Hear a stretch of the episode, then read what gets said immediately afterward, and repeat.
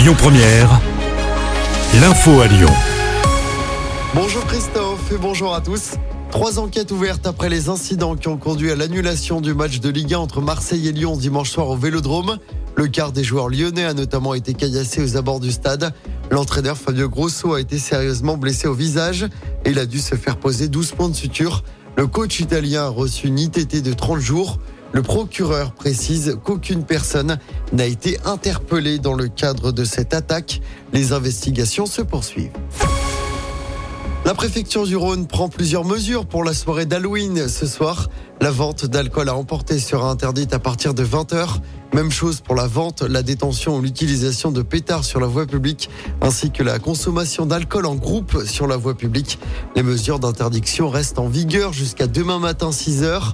Les automobilistes sont par ailleurs appelés à la vigilance à la tombée de la nuit aux abords des habitations en raison de la possible déambulation de groupes d'enfants. Ce nouveau rebondissement dans l'affaire des polluants éternels dans la métropole de Lyon. Selon France 3, 34 communes s'unissent et portent plainte contre les deux usines Arkema et Dekin. Usines qui sont soupçonnées d'avoir rejeté des polluants éternels sur le site de Pierre-Bénite près de Lyon. En plus de ces communes, six associations et des fédérations de pêche ainsi que 35 habitants se sont associés à la plainte. Et puis ce nouveau 49-3 dégainé par la première ministre Elisabeth Borne qui engage la responsabilité de son gouvernement sur la partie dépenses du projet de budget de la sécurité sociale pour l'année prochaine. C'est le 15e 49-3.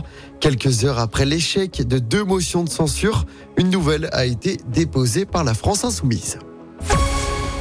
En football, un nouveau ballon d'or pour Lionel Messi. C'est le huitième de sa carrière, record absolu. Le champion du monde argentin a été préféré hier soir à Erling Haaland et à Kylian Mbappé.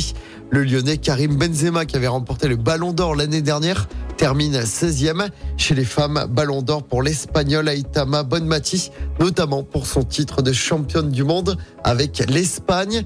Et puis en mot de basket, pour terminer, l'Asvel féminin se déplace à Schio en Italie ce soir en Euroleague. Coup d'envoi du match à 20h. Comme les garçons, les Lyonnes n'ont toujours pas gagné cette saison dans cette compétition. Écoutez votre radio Lyon Première en direct sur l'application Lyon Première, lyonpremière.fr et bien sûr à Lyon sur 90.2 FM et en DAB+. Lyon